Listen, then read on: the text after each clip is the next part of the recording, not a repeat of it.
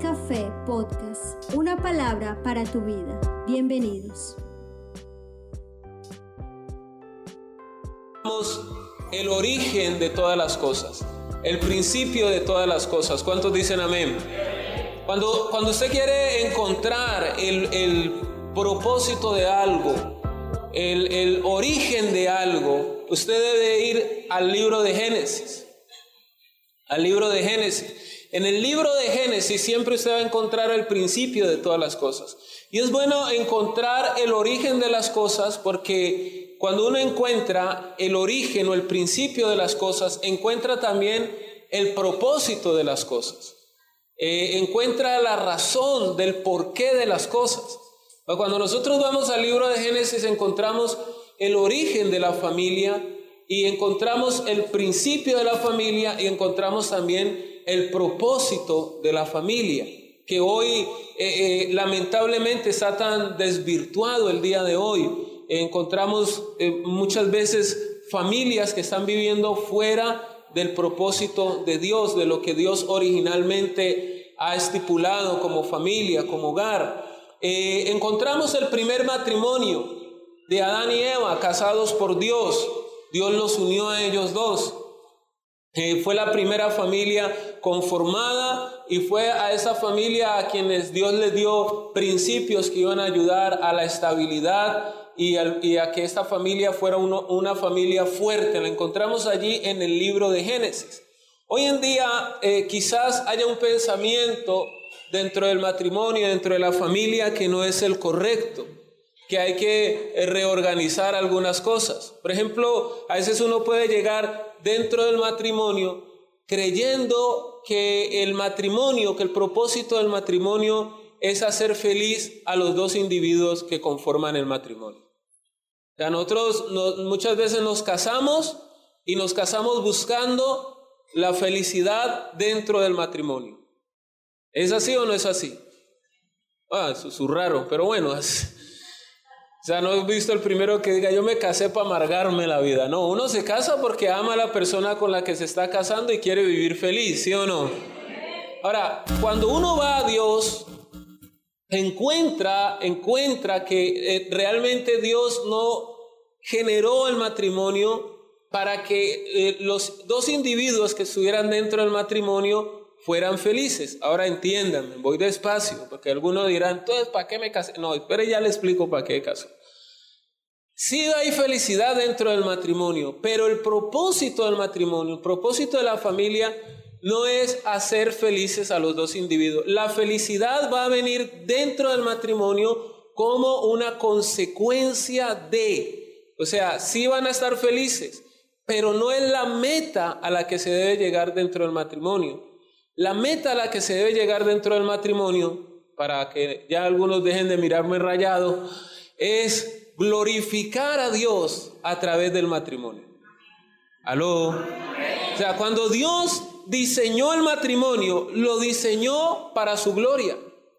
Todo lo que Dios ha hecho, lo ha hecho para su gloria. Cuando Dios diseñó la familia, la diseñó para su propia gloria para que Él a través de la familia fuera glorificado, para que Él a través de la familia fuera honrado, exaltado. A través de la familia Dios muestra su amor, de qué manera Él ama a la humanidad. El mismo amor que el Señor proyecta a través del matrimonio eh, es el amor que Dios tiene por la humanidad. Ese amor entre, entre, entre esposos es similar al amor que Dios tiene por la humanidad. Entonces, cuando yo entiendo que Dios ha creado mi matrimonio para Él ser glorificado, que Él le ha dado un propósito y que a través de mi matrimonio Él quiere mostrar a la humanidad cómo Él nos ama, cuando yo entiendo esto y vivo dentro de mi matrimonio para la gloria de Dios, cuando yo vivo dentro de mi matrimonio para la gloria de Dios como consecuencia de vivir mi matrimonio y mi familia para la gloria de Dios, viene el que yo sea feliz y ella sea feliz. ¿Sí me estoy haciendo entender? O sea, viene la felicidad. ¿Por qué? Porque estamos viviendo el matrimonio para la gloria de Dios y estamos viviéndolo dentro del propósito que Él diseñó. a veces hay unos conceptos muy errados dentro de la familia, por eso entramos muchas veces al, matrimonio y entramos con una cantidad de pensamientos errados, de reclamos, de egoísmo, eh, como decía ayer el, pastor, ¿no? que le habían contado unas damas que los papás eh, le dieron educación a, a, sus hijos varones, pero a las damas no, porque para ellos la mujer tenía que simplemente saber cocinar, lavar y planchar. Entonces también hay hogares que se conforman y el esposo se casa y cree que la mujer únicamente es para planchar, lavar y cocinar. O sea, tiene unos conceptos errados. O a veces nos casamos y entonces empieza el reclamo de que creemos que me casé con Elizabeth para que Elizabeth me haga feliz a mí. Y vivo yo entrando en reclamo todo el tiempo de que ella no me hace feliz a mí. Y ese hacerme feliz implica que ella tiene que hacer todo lo que yo quiero. Entonces ella también, si entra con ese pensamiento, eh, que Elier me haga feliz a mí, y ahí es donde viene la batalla campal. Ahí es donde se arma el chicharrón. Ahí es donde se arma la guerra. Porque entramos a reclamarnos nosotros. Pero cuando nosotros nos unimos como esposos y entendemos como esposos cristianos que Dios nos permitió unirnos para su gloria, para su honra, y que nos vamos a amar de la misma manera en que Dios nos ama a nosotros. De esa misma manera nos vamos a amar eh, ella y yo. ¿Cómo me ama Cristo a mí? ¿Usted cree que yo y Dios somos iguales? No, hay mucha diferencia entre Dios y los seres humanos. Aló. Pero Dios me ama. A pesar de mis diferencias. Cuando yo aprendo ese amor, yo amo a mi esposa a pesar de lo diferente que somos ella y yo. Elizabeth y yo somos muy, muy diferentes. Yo eh, a veces llego y me echo mis lociones y yo me siento en un jardín y ella dice, ¿qué es lo que huele tan feo?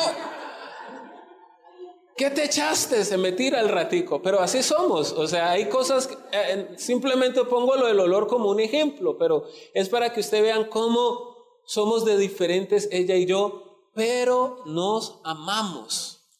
Y, somos diferentes, pero hemos aprendido que nuestro matrimonio es para la gloria de Dios. Y que así como Dios nos ama a nosotros, debemos amarnos, ella y yo. Es decir, el amor de Dios tiene gracia. Y yo, ella y yo nos amamos con gracia. Que a pesar de nuestras diferencias, en todo sentido, en la forma del dinero. Ella es muy organizada, muy estructuradita, todo lo planifica, todo lo, calcula. Yo por el contrario soy, soy diferente. Eh, eh, yo soy en la parte de, administrar cosas o este, yo planeo, hago cosas y ella ya, ya hizo el presupuesto y yo estoy corriendo con cosas y este que lo otro. Somos muy diferentes. Pero no estamos diciendo, Elizabeth, nos vamos a divorciar. Yo, ¿por qué? Porque usted no aguanta mi loción. Y mi loción huele rico y usted no la aguanta. O ella no me dice, yo ya no me aguanto usted esa forma de, administrar el dinero y este ya me tiene aburrida con eso. Bueno, al menos no me ha dicho así hasta el día de hoy. Pero eh, entendemos que hay gracia de Dios y que nos aprendemos a amar a pesar de nuestras diferencias. Los dejo con la mujer más hermosa de este planeta.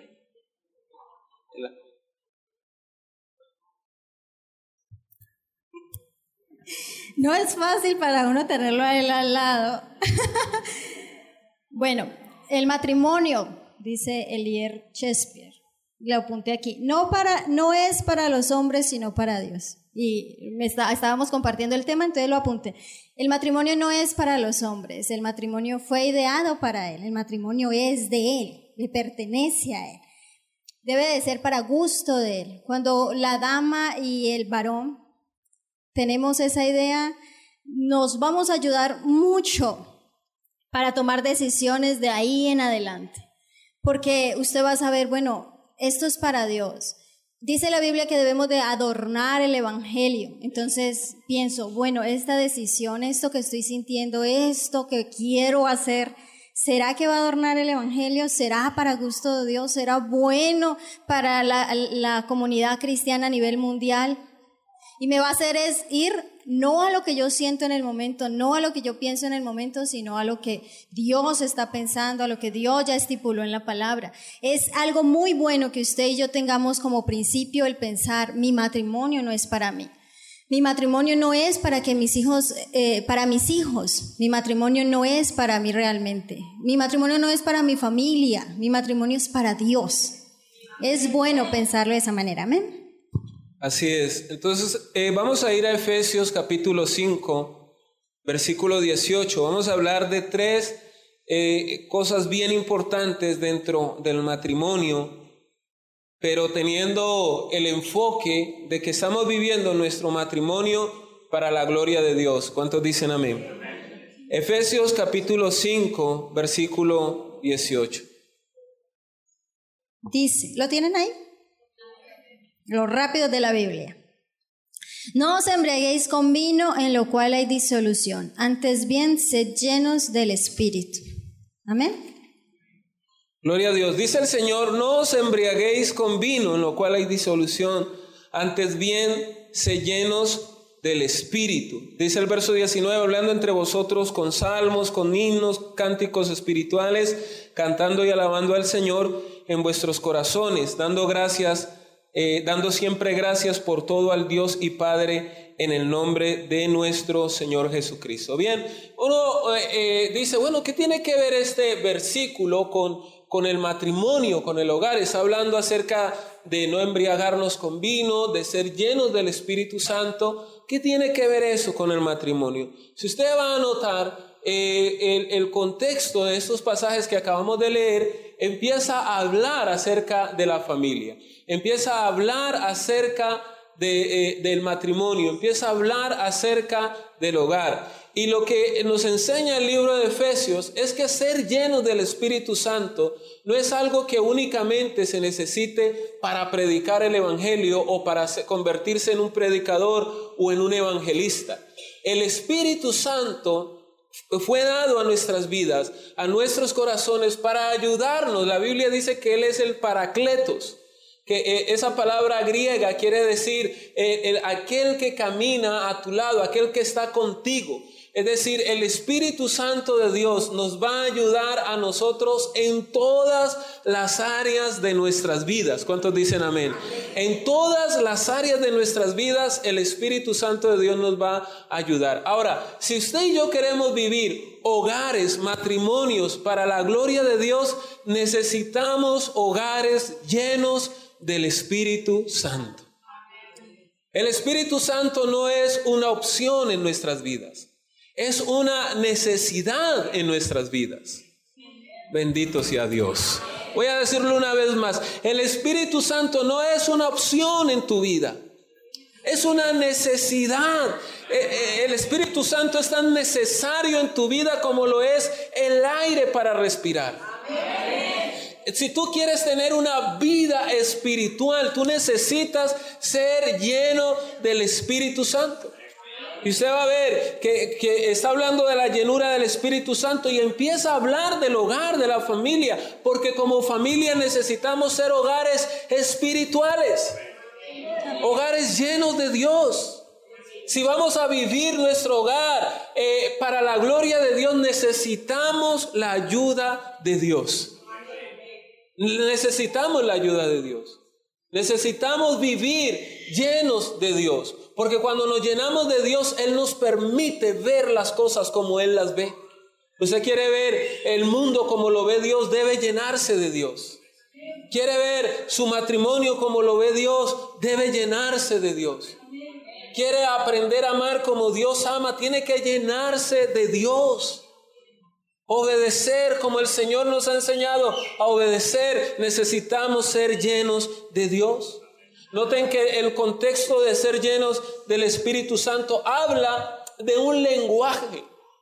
Dice el seguido allí en el verso 19, dice, hablando entre vosotros con salmos, con himnos, con cánticos espirituales, cantando y alabando al Señor en vuestros corazones, dando siempre gracias por todo al Dios y Padre en el nombre de nuestro Señor Jesucristo. Lo primero que se va a empezar a reflejar es en nuestra forma de hablar. Cuando, cuando somos llenos del Espíritu Santo, nuestra forma de hablar se va a empezar a reflejar. Mire, una de las cosas en las que los hogares, la familia en general, tienen mayores problemas es en la forma en cómo hablamos, en la forma en cómo nos comunicamos. ¿Qué es lo que más genera de problemas en el hogar? Las discusiones, el no saber eh, eh, decir las cosas. ¿Cuántos quizás no han ido con una mala intención, pero han dicho algo eh, de una mala forma y se les ha encendido el rancho? Varones, estoy hablando de los varones. ¿O no? ¿Cuántos de pronto no le han dicho a la esposa, quizás el, el huevo frito? Mi amor, ¿por qué no lo dejó blandito o algunos más durito? Y uno dice, era un huevo frito, pastor, no era no le estaba pidiendo una lasaña, era un huevo frito, pastor. Lo quería con la yema blandita. ¿Y a cuántos no, por no saber pedir ese huevo frito no se les ha encendido el rancho? Después ya empieza, vení frita tu huevo, vos, ¿Vos crees que yo soy tu cocinera y el encima?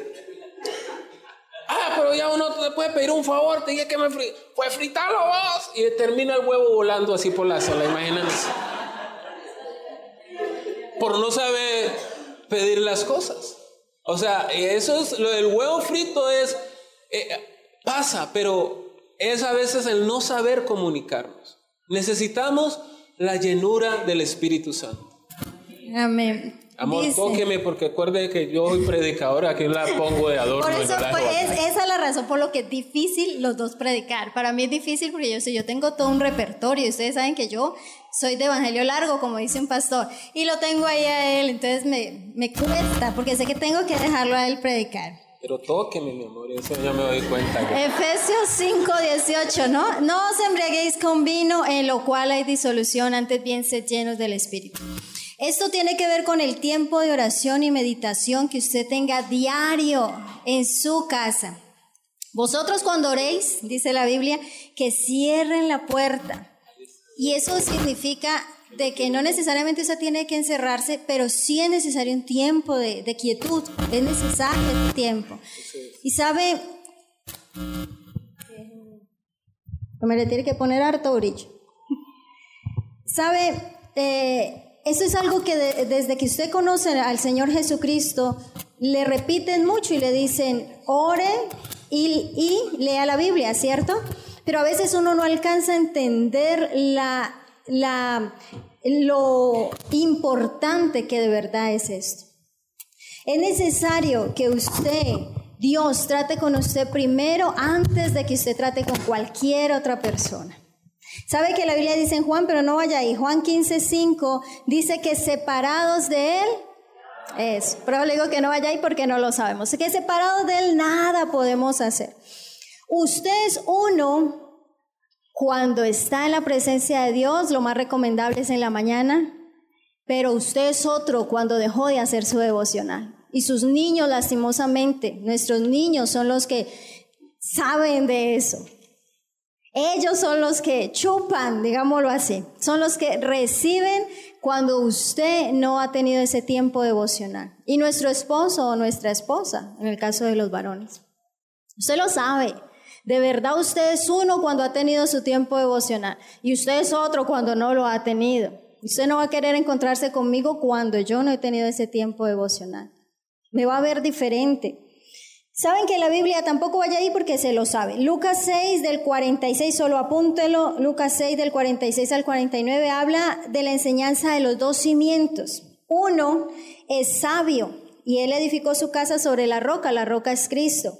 Otro, que es el necio, y en otras versiones dice el bobo, edificó su casa sobre la arena. Digamos que la arena es su propia opinión diaria de cada asunto.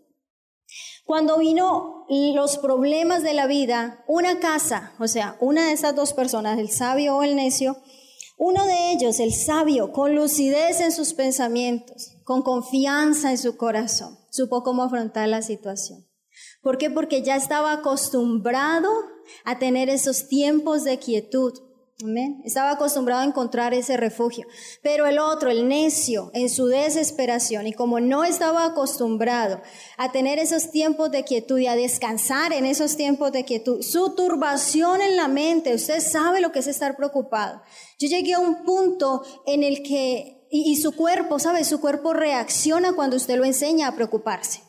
Y llega un momento en el cual usted quiere tranquilizarse, usted lo digo por mí, de verdad, uno quiere tranquilizarse, pero su cuerpo de todas maneras está, está en otro, en otro asunto. Y usted va y ora y usted se toma la aromática, pero su cuerpo de todas maneras está en otro asunto. Él está preocupado, o tiene la migraña, o tiene nervios, está temblando. ¿No? ¿Cuánto no hemos pasado por allí? Él ya se acostumbró a eso. Pero si usted acostumbra a su cuerpo a tener quietud y a descansar en medio de la turbación de su mente y el miedo que, que, que producen las diferentes malas circunstancias, uno puede encontrar ese refugio. El necio no lo encontraba porque no estaba acostumbrado a encontrar ese refugio. Cuando ya quiso irlo a buscar, le es pesado ¿Cuánto no nos es pesado? A veces venimos a la iglesia verdad queremos buscar al Señor, pero por la turbación, el problema, la pena si dice algo, la culpabilidad si dice algo, el enojo si me lo hicieron, uno como que no se halla dentro de la iglesia, aunque está aquí. Y usted sabe que aquí hay momentos hermosos y han pasado momentos hermosos aquí y a solas en su habitación, de todas maneras no se halla. Es más fácil avivar un hábito que tal vez se ha vuelto una costumbre, a veces una religión seco, que empezar ese hábito. Entonces yo la reto y lo reto, varón. Busque de hoy en adelante, separe un tiempo con Dios. En las mañanas es lo más recomendable. Amén. Gloria a Dios. Así es. Es decir, el buscar a Dios nos va a ayudar a poner por obra sus principios. No nos sirve tener el conocimiento de, los principios de Dios, de saber qué es lo que Dios quiere, si no estamos llenos del Señor, nos va a ser muy difícil para nosotros practicar esos principios, para nosotros obedecer a Dios eh, como, él, como Él demanda a través de su palabra. Pero cuando usted y yo nos llenamos de Dios día tras día, nos vamos llenando del Señor, va, va a ver usted que le, le va a ser mucho más fácil usted desempeñar su rol dentro del matrimonio, dentro de la familia, si usted tiene esa llenura del Señor. Usted va a ver cómo Dios lo, fortalece, lo alienta, lo aviva, lo anima cada día para seguir adelante. Entonces, eh, podemos tener, tener mucho conocimiento de qué hacer dentro del matrimonio, eh, tener toda la doctrina dentro del matrimonio, pero si no estamos llenos de Dios, no nos va a servir de nada. Necesitamos llenarnos de Dios para empezar a, poner por obra nuestra, eh, eh, esos principios y construir hogares espirituales. Como les decía ahora, hogares donde haya un lenguaje de respeto, de amor, donde, donde haya una forma sabia de corregir, de corregir a los hijos. Hay hogares que por no tener esos principios, la forma de corregir a los hijos no es la más adecuada, porque se utiliza mucho insulto, muchas palabras degradantes, decirle a los hijos brutos, no servís para nada, eh, todas esas cosas que van marcando. A uno le puede decir bruto cualquiera en la calle y eso no lo va a afectar tanto como cuando se lo dice a uno el papá o la mamá. Dice a sus hijos, por ejemplo, tiene un lenguaje y le dice a sus hijos, tú eres un campeón, tú naciste para cosas grandes, para hacer cosas buenas. Si usted como papá o como mamá lo afirma, dentro de la casa, él va a salir a la calle creyendo lo que su papá le ha dicho o su mamá le ha dicho. Pero si su, papá o su mamá lo, lo, deterioran con sus palabras, diciéndole, no servís para nada, sos bruto, mira eso tan torpe, eh, eh, lo frustran. Y si, si los propios papás no creen en él, imagina uno, una mamá que le diga a uno, vos tan feo que me saliste, imagina, ya lo acabó por completo.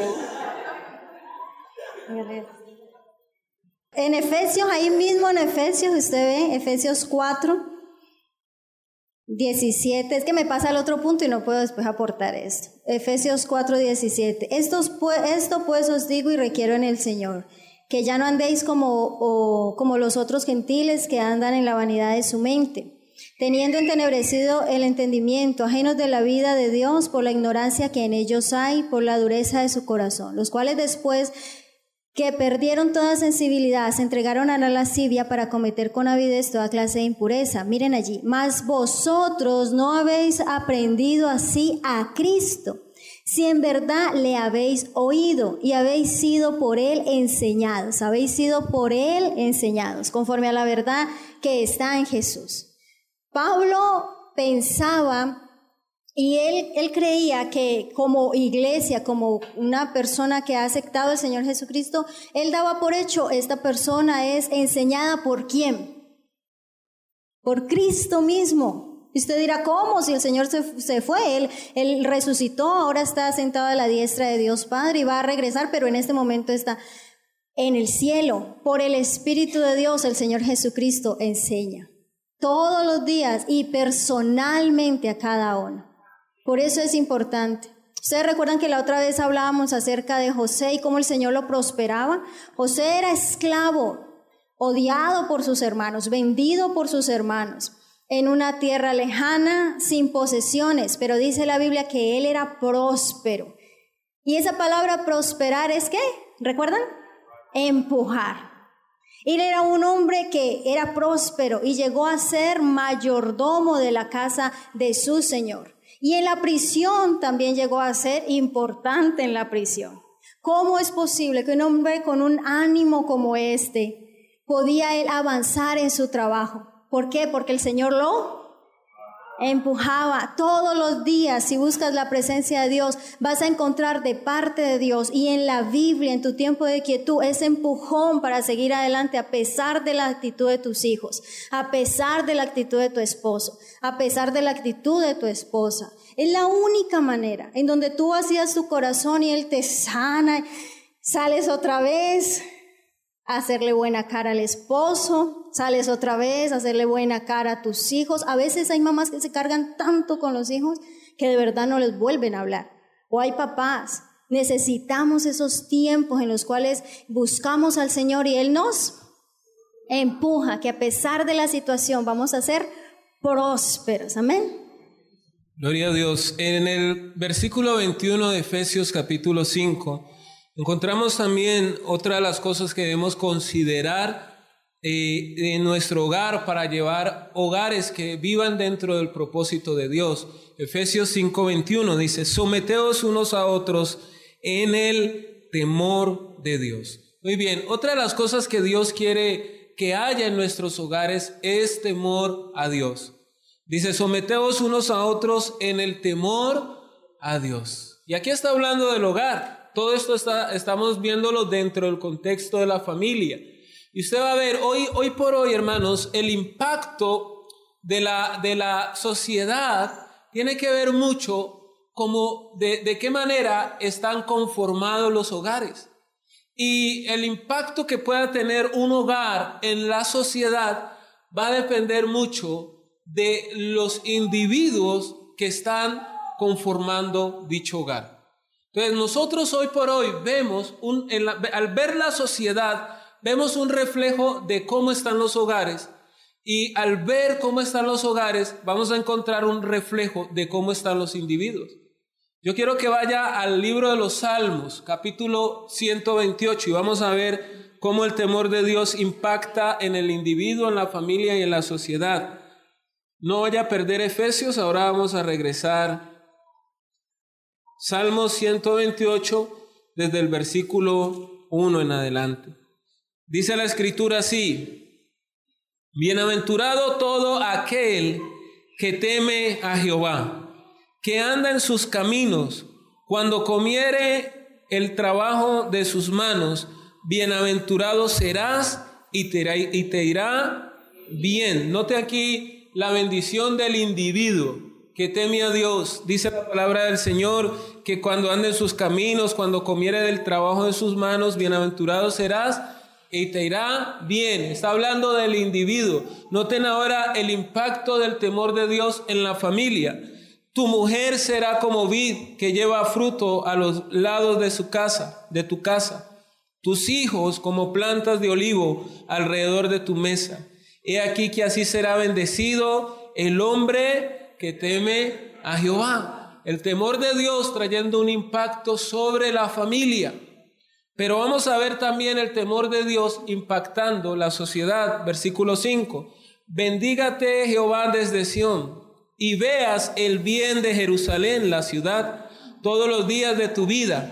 Y veas a los hijos de tus hijos, paz sea sobre Israel, la nación. Entonces, otra de las cosas que Dios quiere que haya en los hogares es temor a Él. Porque hoy vemos una sociedad que no teme a Dios. Estamos viviendo en un mundo que no teme al Señor, lamentablemente, que no hay un respeto hacia Dios. Y esa falta de respeto que vemos dentro de la sociedad en la que, vivimos y en la que nos rodean, eh, es la misma que estamos viendo dentro de los hogares. Y es la misma que estamos viendo dentro de los individuos que conforman dichos hogares.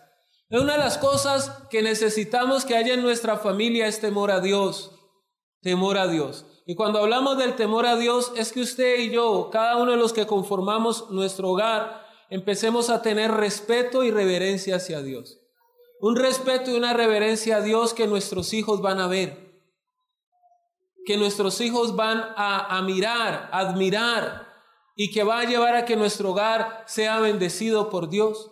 Su, hijo se va a dar cuenta, hermanos, de, de, si usted teme a Dios o no teme a Dios.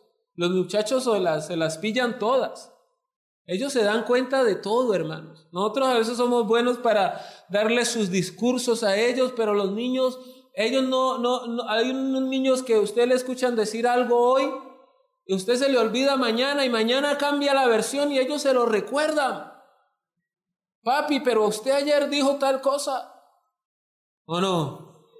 Y a veces los papás somos buenos para exigirle a nuestros hijos cosas que nosotros no queremos cumplir. Camine para la iglesia, hay que amar al Señor y este que lo otro. Y a veces los hijos están viendo a lo están viendo a sus padres y no ven dicho temor y dicho compromiso con la iglesia o con la búsqueda de Dios. Ah, como el papá que le dijo al hijo, ponete a trabajar ahí sentado haciendo nada. Eh, a tu edad Abraham Lincoln trabajaba. El niño lo volteó a mirar y le dijo, y a la edad suya era presidente de los Estados Unidos, le dijo. No me exija cosas que usted mismo no está practicando.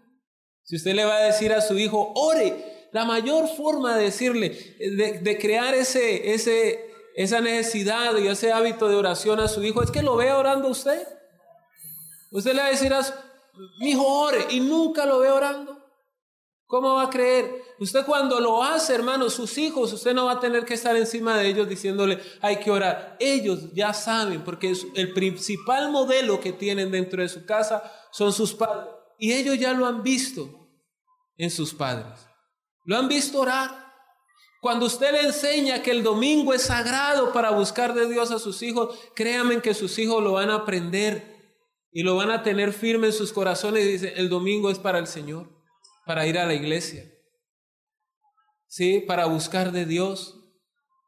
Los días no son los que nos justifican o nos salvan. Eh, es Cristo Jesús, pero pues apartamos un día para ir a, a la iglesia. ¿Cuántos dicen amén? Y es el domingo. Su hijo lo va a ver, va a crecer y va a decir, mi papá me enseñó a mí a buscar de Dios, a acercarme a Él en oración, a buscarlo a Él. Cuando usted le enseña a su hijo con temor de Dios, un hogar donde hay temor de Dios es un hogar que no permite cosas raras. Dice mi papá que yo nunca lo vi comprando cosas robadas, porque mi papá tenía temor de Dios. Su hijo entenderá ese día que lo ilícito no es bueno. Pero si usted le enseña allí en, la trampa, el negocio sucio, si lo ve a su hijo, usted subiendo con una escalera a pegarse la parabólica, teneme ahí, avísame y viene algo. Cuando es muchacho, ¿sabe qué mensaje le está diciendo allí a él? Que se vale el chanchullo, que se vale la trampa. Él no estaba, eh, pronto el muchacho, uy, mi papá colocó la parabólica pirata, mi papá qué héroe. Pero cuando crezca él, su héroe es un pirata. ¿Sí me hago entender? Después va a decir, ay, ¿a quién saliste así? Yo te enseñé a trabajar. Sí, claro, le enseñó y bien. Pero cuando usted le enseña, aquí se paga todo correctamente. Hay temor de Dios en ese hogar. Cuando usted le enseña a sus niñas, ustedes madre, a no, que, que, eh, mami, que mira que, que Julanita, no, aquí no hablamos de otro, y menos para deteriorar la imagen de otra persona. Aquí usted le enseña ese temor a su hija, a respetar, pero mamá, mira que, usted le enseña, mi hija, no se habla de los demás de esa manera. Le está enseñando, va a construir una mujer de bien, hay hogares que se han dañado porque eh, las mujeres, hay, mujeres que han dañado su hogar por el chisme. No porque las embochincharon, porque ella embochincha a todo el mundo. ¿Por qué no ha hecho el almuerzo? ¿Por qué no ha hecho? Pues no le queda tiempo, anda con la boca abierta, parada, por ahí mirando a ver qué hacen los demás. Cuando llega el, esposo, la casa patas arriba, ella con la misma pijama con la que él salió por la mañana, despeinada, no ha hecho nada, los niños vueltos nada por ahí, y ella, no, ¿qué, qué? Ay, que me llamó Julanita y no, que me contó algo, y el chisme, puro chisme. Pero usted le enseña desde, niña el respeto hacia los demás, el respeto a su hogar, a su familia. Mire el temor de Dios, y eso va construyendo una mejor sociedad. Hermano, nosotros vivimos en un, Colombia debería ser una potencia, hermanos. Una potencia en todo sentido. Nosotros deberíamos, con todas las riquezas que tenemos en este país, deberíamos estar a la par con Estados Unidos y con Japón. Así algunos digan, ah, tan exagerado. Mire, nosotros hermanos, eh, este país tiene más riquezas que Japón. Japón es una isla, hermanos. Pero ¿por qué no avanzamos en este país? Por la corrupción tan tremenda que hay en este país. Y aunque le echamos la culpa a los políticos, nosotros hemos sido partícipes de eso. Y entiendo que la mena haya salido susurrado ahí. ¿Por qué? Porque vivimos en una cultura que nos gusta el chanchullo, nos gusta hacer filas. Si tenemos a alguien que nos haga pasar por ahí,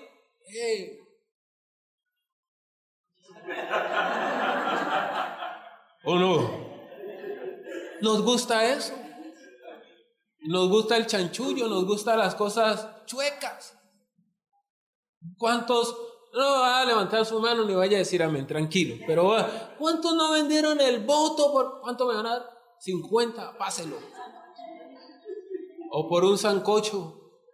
Ya están dando un juguito y un comapán. Ya han llegado, hermanos. Venden su voto por cualquier cosa. ¿O no? Entonces después colocan a unos corruptos allá y dicen, ah, político ladrón, ¿quién lo montó allá? El comapán y el juguito hit.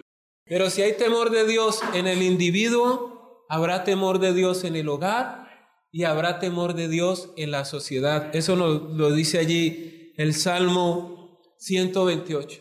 Bienaventurado todo aquel que teme a Jehová. Amén. El temor es el respeto. No, lo, no vamos allí, pero primera de Pedro 3 que las damas lo hemos estudiado bastante, habla acerca de que nuestra conducta debe ser casta y respetuosa. En otras versiones dice reverente. Esa palabra respetuosa, algunos comentaristas bíblicos hablan acerca de que tiene que ver con la reverencia hacia Dios.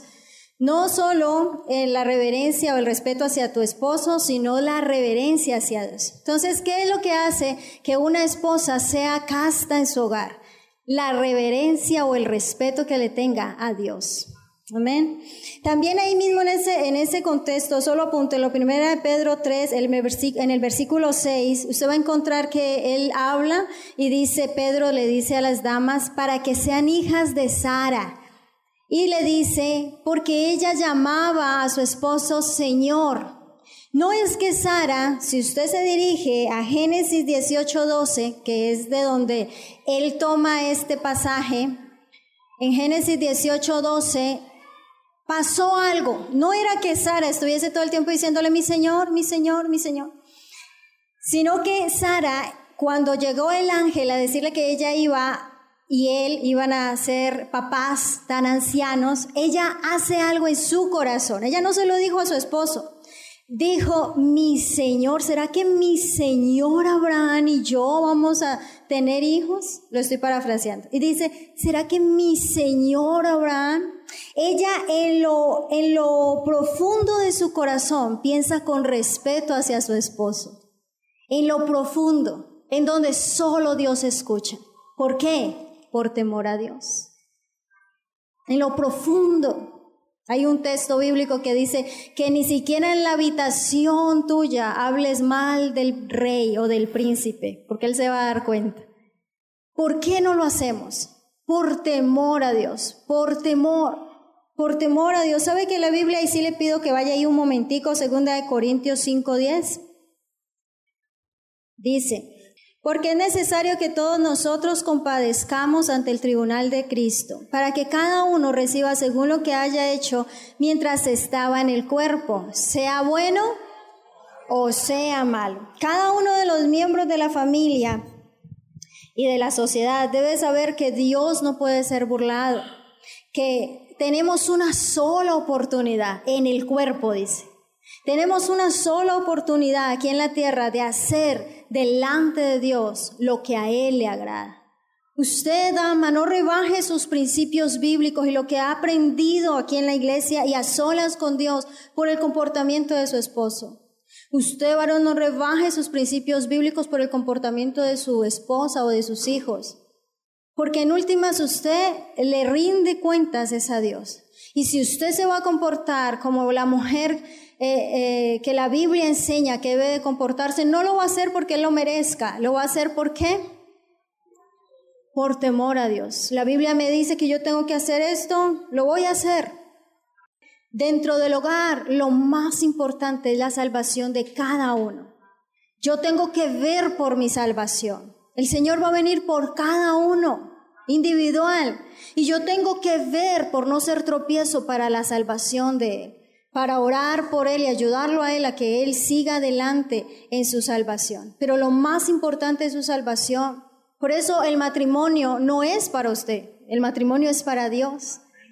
¿Sí me hago entender? Al conectarlo así uno entiende, Dios mío, mi comportamiento no es de acuerdo a lo que mis hijos hagan o dejen de hacer, es porque usted lo dice. Mi comportamiento no es por lo que los demás hagan, en el caso de los hijos, mis papás hagan o dejen de hacer, es porque le tengo respeto a usted. Yo sé que un día me voy a morir, eso es fijo, ¿cierto? Para todos. Pero después de la muerte, y es algo que uno obviamente no ha experimentado, y los que lo han experimentado, o algunas veces uno les cree, otras veces no, uno se queda callado frente a eso. Pero después de la muerte hay vida, y usted va, a encontrarse delante de su Creador. Y dice la Biblia que vamos a tener que rendir cuentas por lo bueno y lo malo que hagamos. Amén. Ese es el temor que usted y yo debemos de tener. ¿Por qué voy a respetar a mi esposa? ¿Por qué voy a amarla? ¿Por qué yo voy a respetar a mi esposo? ¿Me voy a sujetar? ¿Por qué yo tengo que honrar a mis papás? Porque un día Dios, Él mismo me va a pedir cuenta. Yo no me imagino ese día. Yo no me lo logro imaginar. ¿Usted sí? Debe de ser, mejor dicho, increíble. Y con ese temor tengo que vivir de aquí en adelante con un temor reverente, Dios mío, lo que estoy haciendo te agrada, no te agrada. Por eso les digo, damas, a veces hay momentos en los que nuestras emociones y sentimientos dicen lo que no tienen que decir. A veces las circunstancias lo hacen a uno sentir lo que no debería de sentir. Pero primeramente está tu salvación. No la pierdas. Primeramente está tu salvación. No pierdas ese enfoque. Amén. Bien, vamos a volver a Efesios capítulo 5 eh, para ver nuestro último punto. Efesios 5, 21 dice, someteos unos a otros en el temor de Dios. Las casadas estén sujetas a sus propios maridos como al Señor, porque el marido es la cabeza de la mujer, así como Cristo es la cabeza de la iglesia, la cual es su cuerpo y Él es su Salvador. Así que como Así que como la iglesia está sujeta a Cristo, así también las casadas lo estén a sus maridos en todo. Maridos, amad a vuestras mujeres, así como Cristo amó a la iglesia y se entregó a sí mismo por ella, para santificarla, habiéndola purificado en el lavamiento del agua por la palabra, a fin de presentársela a sí mismo una iglesia gloriosa que no tuviese mancha, que, no, que fuese santa y sin mancha. O ya me perdí, a ver, versículo 27, a fin de presentársela a sí mismo una iglesia gloriosa que no tuviese mancha ni arruga ni cosa semejante, sino que fuese santa y sin mancha. Eh, ahora leamos capítulo 6, versículo 1. Dice, hijos, obedeced en el Señor a vuestros padres, porque esto es justo. Honrad, honra a tu padre y a tu madre, que es el primer mandamiento con promesa, para que te vaya bien y seas de larga vida sobre la tierra. Y vosotros, padres, no provoquéis a ir a vuestros hijos, sino, sino criarlos en disciplina, amonestación del Señor y amonestación del Señor. Vamos a dejarlo hasta allí. Eh, este último punto, del cual no, vamos a profundizar mucho por cuestiones de tiempo y de verdad, porque eh, son puntos que ameritan profundizar mucho, pero básicamente tiene que ver eh, con Efesios 5:21, donde dice, sujetados unos a otros. En el temor del Señor. La sujeción no es algo única y exclusivamente de la mujer dentro del hogar, es algo de todos los que hacen parte del hogar. Y ese sujetados en el temor del Señor es que como yo le tengo temor a Dios y respeto a Dios, voy a hacer dentro del hogar a cumplir con el papel que a mí me corresponde. Lo acabamos de leer, a las mujeres les dice una cosa, a los maridos les dice otra cosa, a los hijos les dice una cosa, a los padres el Señor les dice una cosa. Es decir, dentro del hogar todos tenemos una función. Y cuando todos procuramos con temor de Dios cumplir esa función, es donde el hogar avanza, donde el hogar va a tener la armonía necesaria para funcionar. Cuando la mujer eh, en el temor al Señor aprende a respetar a su esposo, a, respetar el liderazgo que Dios le ha dado a su esposo, a respetar la autoridad que Dios le ha dado a su esposo, sin quejarse. Eh, en eso me ha pasado dos veces y espero que aquí no me pase. Pero una vez estaba compartiendo eso y le digo a, la, a, las esposas, le estaba diciendo, ustedes deben respetar a su esposo, honrarlo, respetarlo. Y se me paró una y me dijo, y si es que ese es un pelele que yo le dije, que le dije, aún así respételo. Ya me tocó hablarle como golpeadito porque le dije, va bien y me quita el micrófono ya. Y se sentó. Y en esos días estaba contando esto en otro lugar donde estaba predicando. Y también otra se levantó y dije, bendito sea el Señor, dije. Por eso espero que acá no suceda así. Pero a pesar de eso, es que usted eligió a su esposo. Aló. No se venga a quejar de él ahora, ni de ella ahora. Usted lo eligió así. Aló. Mire, a veces nosotros somos así. No, que es que, ay, a mí me gusta como él camina todo calculadito, todo despacio se casan y ya entra el afán, la ansiedad, hágale. Y él viene ahí, viene con su caminadito cálculo. Ay, Dios mío, este hombre, porque es que no camina rápido. Ya voy, mi amor, ya voy.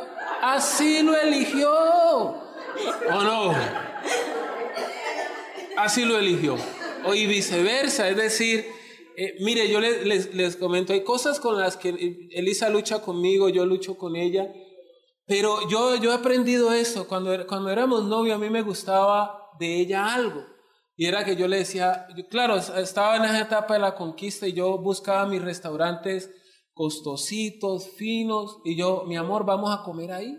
Pues ya saben, ¿no? Impresionarla de este que lo otro, un buen lugar, una luz tenue, una musiquita agradable. Y ella decía, no, mi amor, ahí no, Vamos a la casa, mi mamá nos está guardando algo, o comamos algo más sencillo. Ahora, en el noviazgo uno cuando le dicen esas palabras suenan con música, es decir, ay,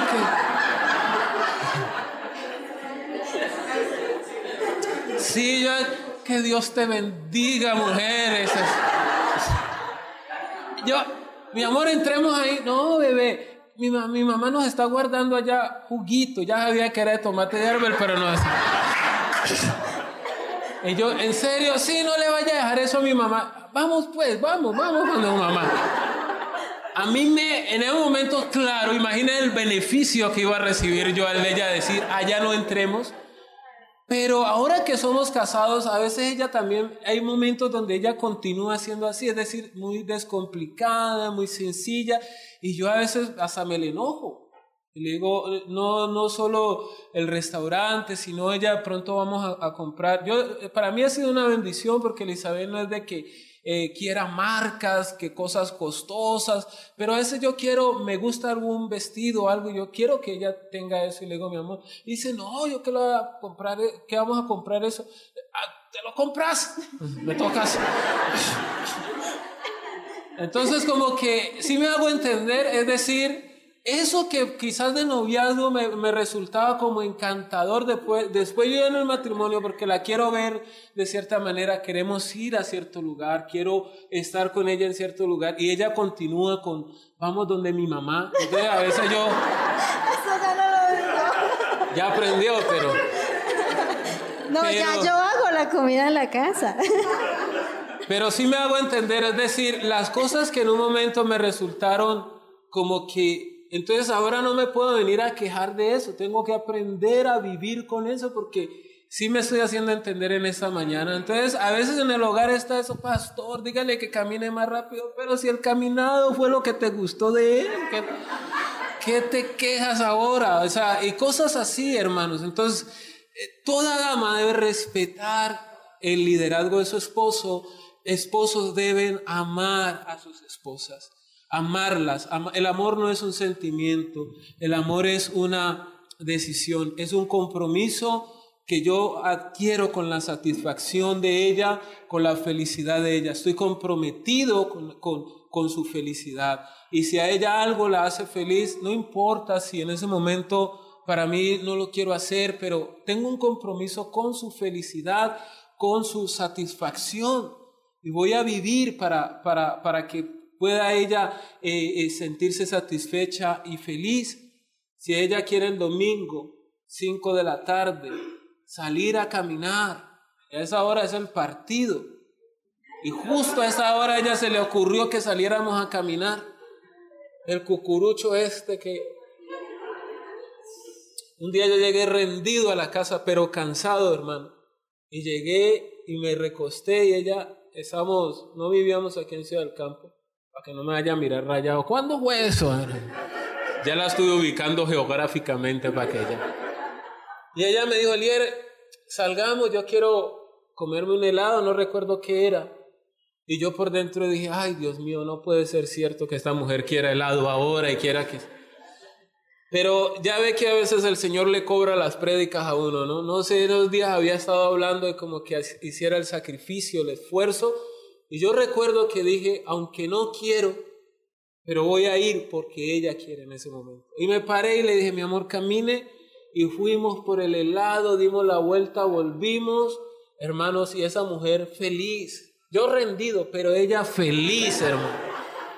Contenta, alegre. Ahora imagínese el caso donde yo le hubiera dicho, ahí no, anda a comprar tu helado, anda con una de las niñas, llévate a tu hermana, déjame a mí que yo vengo cansado. Quizás ese día no hubiera habido tanta felicidad en la casa. Si me hago entender, es uno tiene que tener ese compromiso con eh, la satisfacción. Como le digo, estos son puntos que eh, eh, son demandan mucho más, pero por cuestiones de tiempo los vamos a hablar muy cortos. Un último aporte. En Filipenses 2, el versículo 5 dice, haya pues en vosotros este sentir que hubo también en Cristo Jesús, el cual siendo en forma de Dios no estimó el ser igual a Dios como cosa que aferrarse, sino que se despojó a sí mismo tomando forma de siervo hecho semejante a los hombres y estando en la condición de hombre se humilló a sí mismo. ¿Sé qué?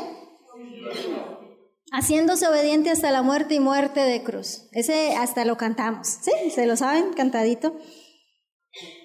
Esa ¿qué es lo que hace que usted y yo nos sometamos? La humildad, esa misma humildad que hubo en Cristo para entregarse. Porque dice, haya pues en vosotros este sentir. ¿Cuál? El que hizo que Jesucristo, estando en el cielo, decidió bajar del cielo y venir a morir feamente en una cruz del Calvario. Murió muy feo, humillado. ¿Qué hizo que él, que él hiciera esto? Este sentir ¿Qué produce en usted y en mí? ¿Dejar nuestro trono y venir a morir por otros? No, porque no es nuestra condición, ¿cierto que no? Miren el versículo 3 y el 2. Filipenses 2, 3.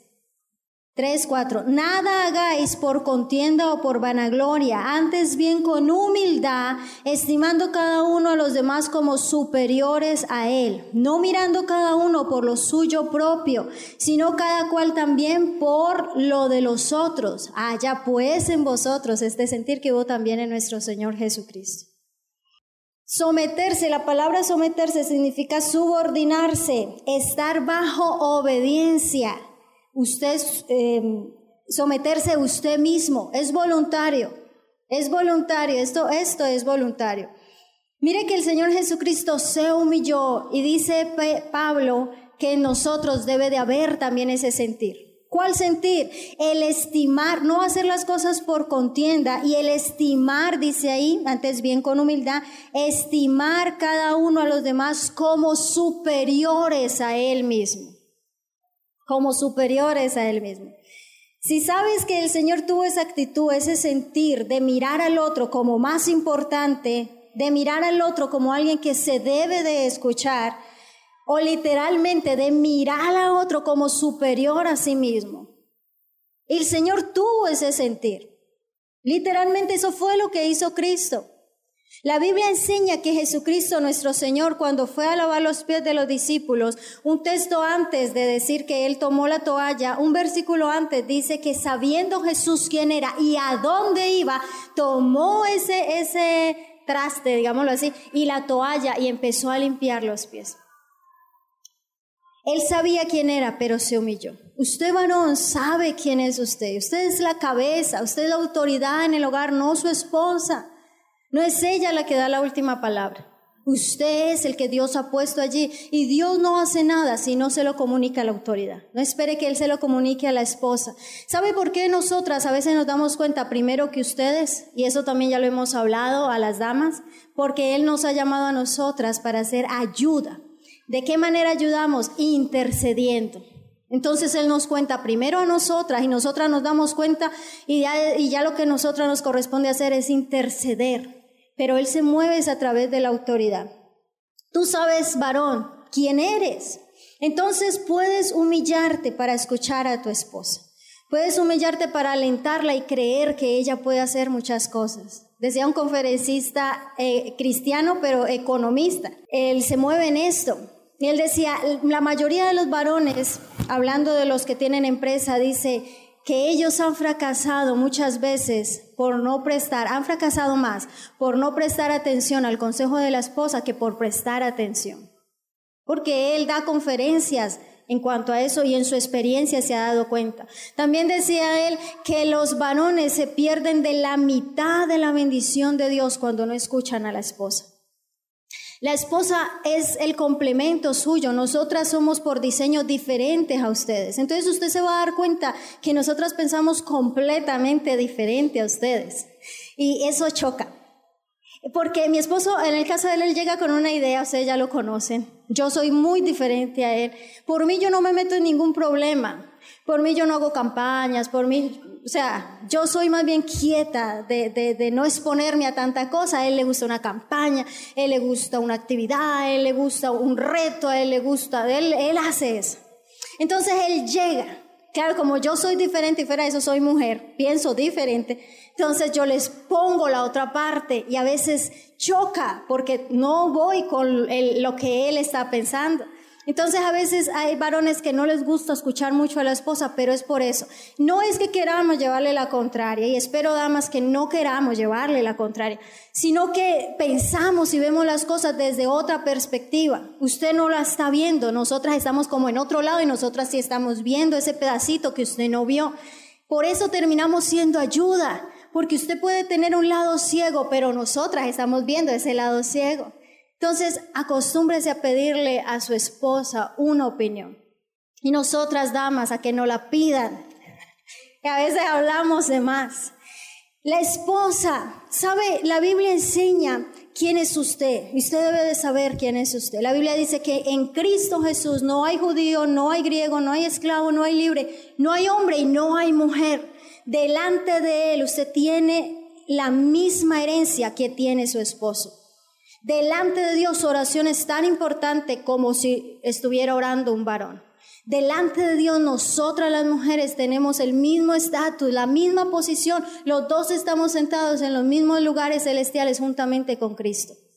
Eso nosotras lo sabemos. Entonces podemos humillarnos y someternos a nuestro esposo, ya sabiendo de que no es el puesto como autoridad porque él sea superior a mí, no, sino porque él, Dios lo puso simplemente como autoridad, porque necesitamos orden y en última necesitamos una autoridad.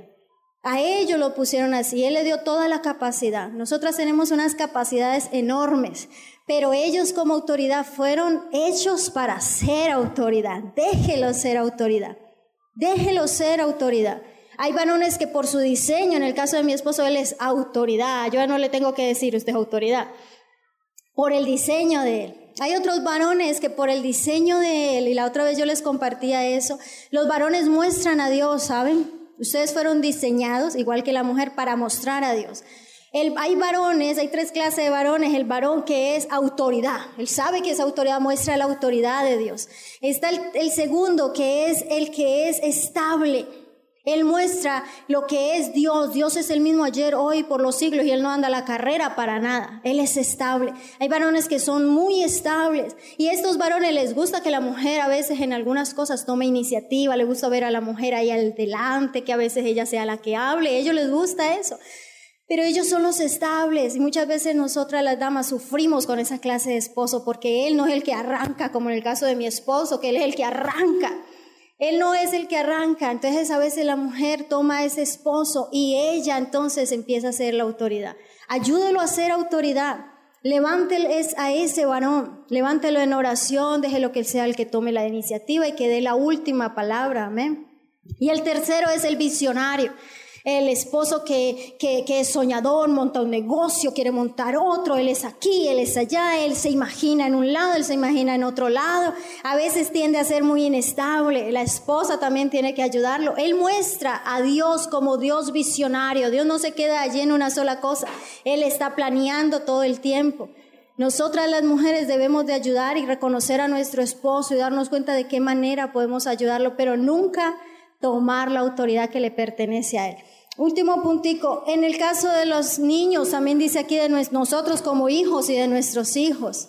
Los hijos deben de saber quiénes son dentro del hogar. Para Dios los hijos son importantes, son herencia de Él, le pertenecen a Él.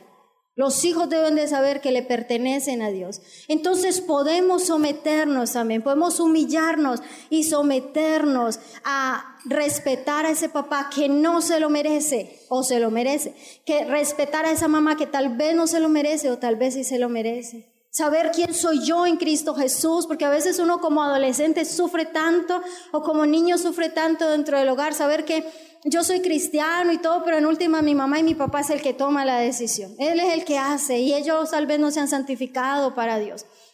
Ellos tal vez no vienen aquí a la iglesia y creen, jóvenes o adolescentes, que ustedes no, no son delante de Dios importantes.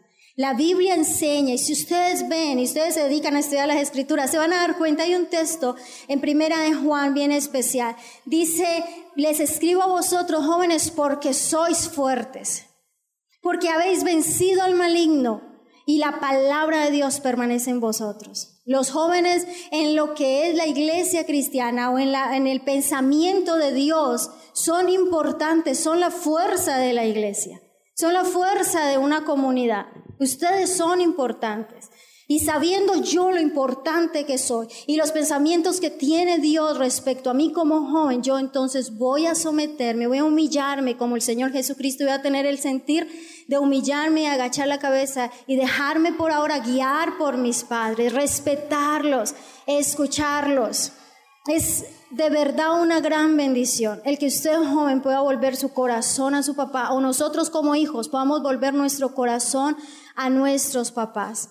Porque en todo esto de someternos está el hecho de que, y muchas veces lo he compartido, si yo no soy capaz de someterme a mi autoridad, yo no voy a ser capaz de someterme realmente a Dios. Dice la Biblia, ¿cómo vas a decir que amas a Dios al que no ves?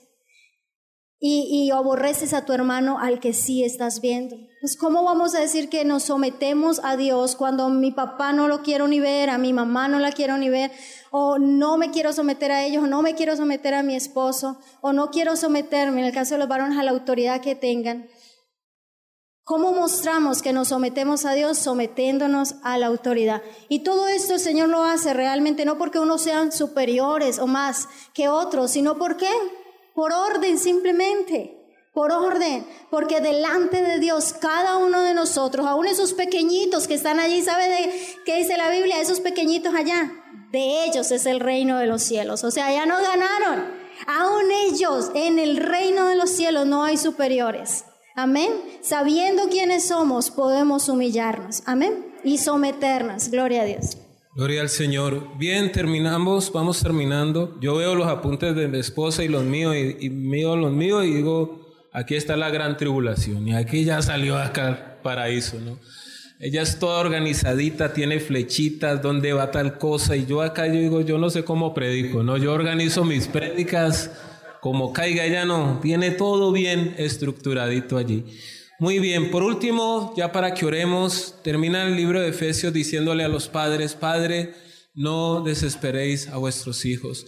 Y ese también es un punto muy importante dentro de la construcción de hogares que honren y glorifiquen a Dios. El, criar a, nuestros hijos. Eh, hermanos, mire, como pastor yo he aprendido que la iglesia no es simplemente que la gente venga y uno predicar y ya, tiene eh, un proceso de muchas cosas. Por eso ahora estamos trabajando en lo que es esa misión, esos cinco puntos, que no es simplemente venir y, escuchar la prédica y salir y ya.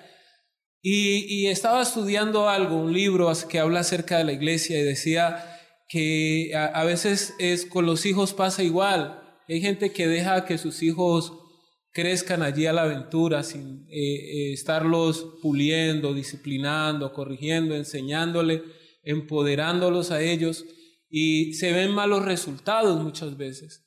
La Biblia dice en Efesios que no desesperemos a nuestros hijos. Usted ejercer su autoridad delante de ellos, corregirlo, hágalo con sabiduría, hágalo con sabiduría. Hay papás que ejercen una presión sobre los hijos que no es correcta. Por eso hay muchachos que no ven la hora de cumplir los 18 para irse de la casa porque se sienten extremadamente presionados. Usted tiene que entender que su hijo, Dios lo formó, lo diseñó de una forma en particular a él. Él no es igual al hijo de la vecina, al del otro. Esas comparaciones que es que mira al hijo de la, de la vecina, cómo es que lo otro. Eso cae, hermanos, terrible a. Mi mamá me comparaba con los con dos amiguitos muy buenos amiguitos míos y ella toda era, los hijos de Julano de tal, mira cómo andan, porque ellos eran, andaban impecables en la calle. Se los veía a piel brillantica, bien limpiecito. Yo andaba todo patirrucio, todo chorreado por ahí. Yo me ponía a jugar fútbol y andaba, y si había un charco y nos metíamos ahí, yo llegaba a la casa escurriendo agua, agua barro y mi mamá, y es cuando me decía, mira a los hijos de Julano de tal, ¿cómo andan esos muchachos? Y eso a mí no me caía muy bien, porque eso me daba a entender que mi mamá prefería a otros que, a mí. Es como padres hay que saber también cómo corregimos a nuestros hijos, cómo los instruimos. Sus sueños no los, no los trate de, imprimir en sus hijos. Que hay papás que quisieron ser Messi, Cristiano Ronaldo, y el muchacho no le gusta el fútbol. Hágale, hágale, patee, patee. No, pues, si él no quiere eso, pues no, hermanos. ¿Sí me hago entender? Entonces uno ve esa presión sobre los hijos que van creciendo, hermanos, y, después andan los niños que ya quieren salir corriendo porque no aguantan más eso. Hay que ejercer la autoridad como padres con sabiduría y con amor. Si tu hijo no quiere jugar fútbol, quiere practicar otro deporte, apóyelo en ese otro deporte. Ahora, si él quiere jugar fútbol, pues eh, apóyelo en eso.